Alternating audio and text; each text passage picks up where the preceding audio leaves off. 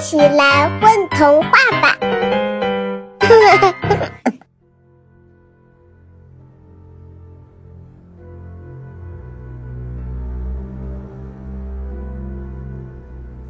嗨，大家好，欢迎收听《混童话》，我是今天的主播，有只蝎子在唱歌。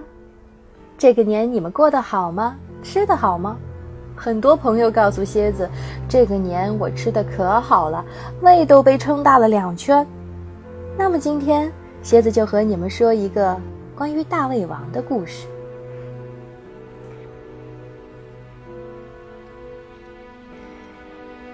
宇宙间有一个永远也吃不饱的大胃王，我们管他叫黑洞先生。黑洞先生出生的时候只有拳头那么大。一出生就喊饿，然而妈妈生下他就死了。他妈妈年轻时候是个漂亮的恒星，温暖和煦，快乐又可爱。他是个孩子王，每天带领着乖巧的行星孩子们，快乐地在银河当中西游，捕捉萤火虫一样的流星。行星们把捉到的流星放到轨道上，变成自己的卫星。有心灵手巧的行星，还把它们装饰成美丽的卫星环，套在脖子上。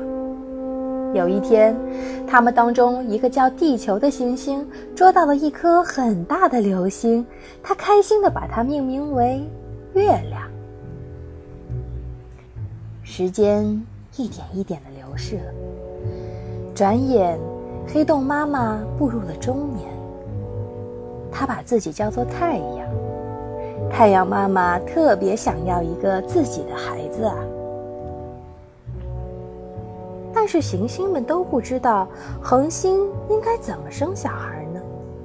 恒星妈妈生小孩，总要有一颗恒星爸爸吧？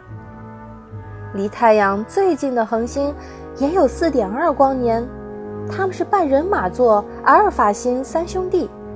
但他们从没有和太阳见过面，所以太阳姑娘也不知道他们长什么样。这时候，地球上站出了一种人，说他们有办法。地球人是全银河系最忙碌的人，他们整天发明东西，不但发明飞机大炮，还发明原子弹。他们每天搭乘着宇宙飞船，在行星间跑来跑去，一会儿炸这里。一会儿见那里，行星都给他们跑遍了。地球人说：“我们发明了一种叫粒子加速器的玩意儿，又称 LHC 大型强子对撞机，可以让你生宝宝。我们已经在月球上做了很多实验，肯定可以的。”太阳听到，高兴极了，说：“好啊，好啊。”但是地球忧心忡忡。总觉得哪里有点不对劲，但是他阻止不了太阳的热情和地球人的疯狂，他只好找星星和火星发牢骚。这些人真是太疯狂了，迟早要闹出大事儿。火星附和说：“是的，是的，的确太疯狂了。以前火星人就把火星弄得寸草不生。”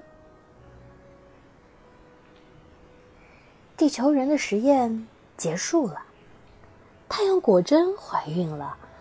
刚开始她还蛮高兴的，但肚子慢慢大起来，越来越大，像一个巨大的气球。她觉得自己身体越来越炙热，越来越肿胀，脸胀得像猪肝，把四周照得猩红，显得非常恐怖。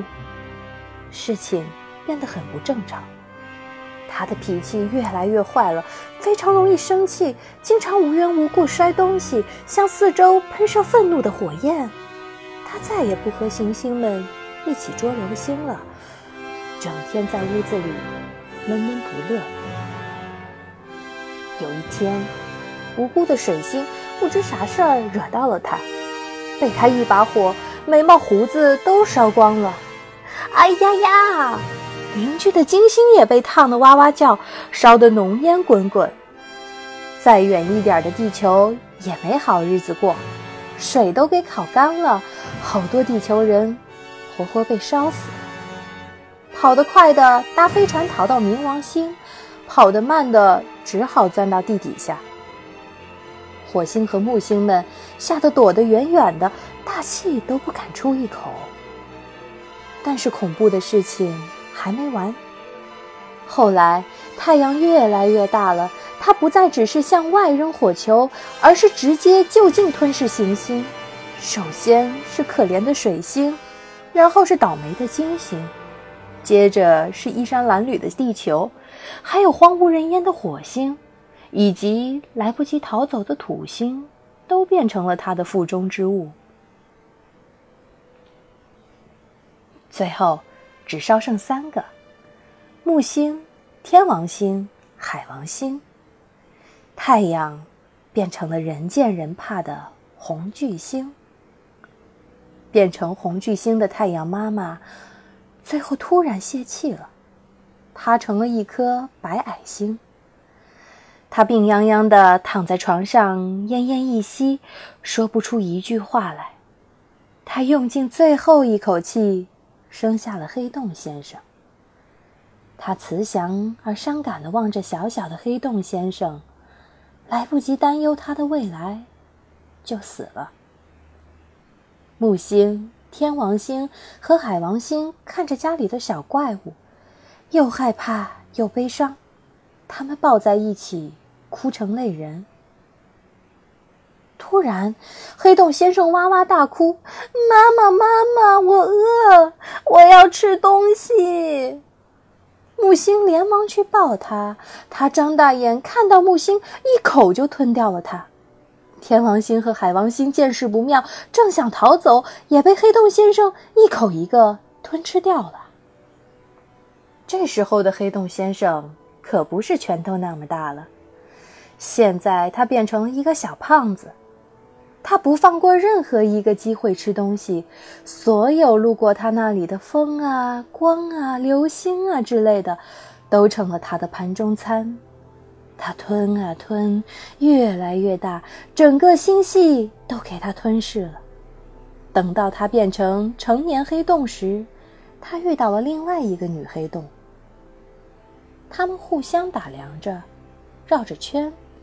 一言不发，仿佛遇到有生以来最奇异的东西。的确，这样的说法也是成立的。在此之前，他们并不知道世界上还有长得这么像自己的同类。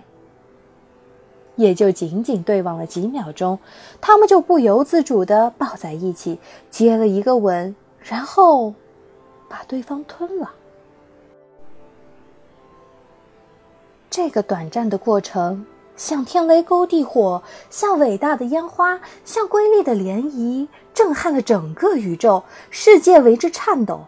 在此之前，我们从未见过如此灿烂的星空。然后，又一颗新的太阳出生了。